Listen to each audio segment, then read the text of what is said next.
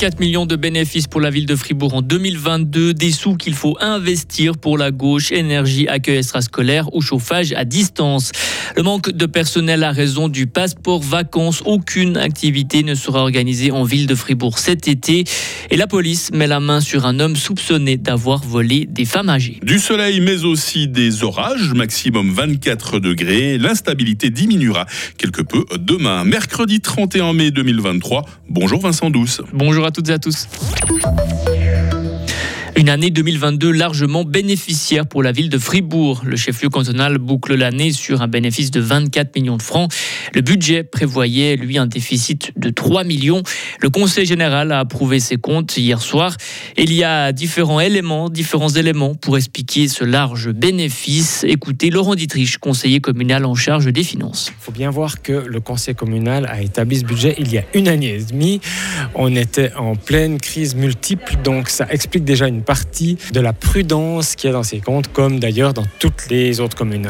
Le deuxième gros effet, c'est des résultats excellents des grands contributeurs, donc des personnes morales, des entreprises, qui ont eux-mêmes été surprises des très très bons résultats. Et quand on parle de ça, c'est tout de suite plusieurs millions à la clé.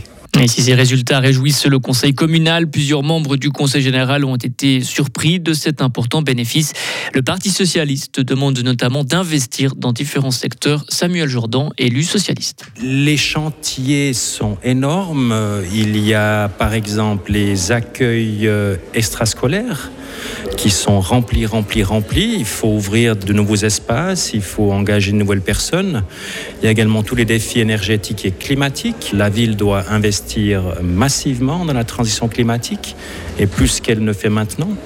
Également dans l'approvisionnement énergétique, la ville doit pouvoir être davantage maître de son destin. Un projet important qui est le chauffage à distance de la steppe pour les quartiers du Schönberg qui permettrait à la ville une autonomie financière et des économies considérables.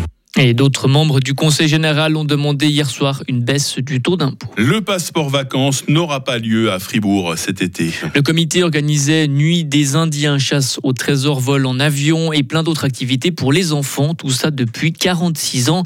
Mais ses membres ont annoncé cette semaine qu'ils renonçaient à mettre en place une nouvelle édition pour les 6-16 ans. La charge de travail est devenue trop lourde. L'association Hubert Audria avait dans un premier temps souhaité reprendre toute l'organisation avant d'abandonner. Jacques Est le président du passeport vacances Fribourg. Je pense que c'est le même problème qu'on avait nous, c'est le manque de personnel ou le manque de force disponible pour organiser tout ça.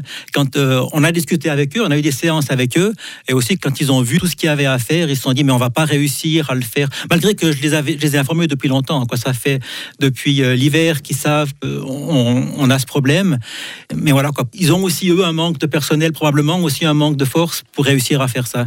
Il y a six ans, le passeport vacances de la Veuvez s'était aussi retrouvé dans une situation compliquée. Tous les membres du comité avaient démissionné et finalement, un nouveau avait été formé et il a décidé de décharger ses membres des tâches administratives en engageant une secrétaire comptable. Savio Michelot, président du passeport vacances de la Veuvez. Ça représente quand même une euh, petite centaine d'heures, ça dépend des années, entre 80 et 100 heures. Donc c'est quand même quelque chose qui était avant réparti entre les membres du comité. Et comme c'est des tâches administratives, c'est aussi compliqué s'il y a plusieurs personnes qui font la même chose. Donc c'était à l'époque concentré sur une ou deux personnes. Donc c'était vraiment un, un, gros travail. Donc cette personne-là, elle est rémunérée Oui, elle est rémunérée sur le, le, budget du passeport vacances. Ça nous coûte, bon, ça dépend du nombre d'heures, mais entre 3500 et 4500 francs par année environ. Et si les bénévoles manquent partout, les enfants sont très demandeurs. Le passeport vacances de la Veuvez affiche complet avec 500 participants. Celui de la Gruyère et le Croc Vacances au Mouret ont aussi vendu tous leurs passeports. Il est soupçonné d'avoir volé des personnes âgées. La police fribourgeoise a pu identifier l'auteur de plusieurs brigandages commis sur des femmes âgées. Les faits ont eu lieu entre 2015 et 2022. L'homme de 41 ans est domicilié en Gruyère. Il aurait menacé avec un couteau une femme de 78 ans et il aurait aussi agressé deux octogénaires pour leur voler leur sac à main.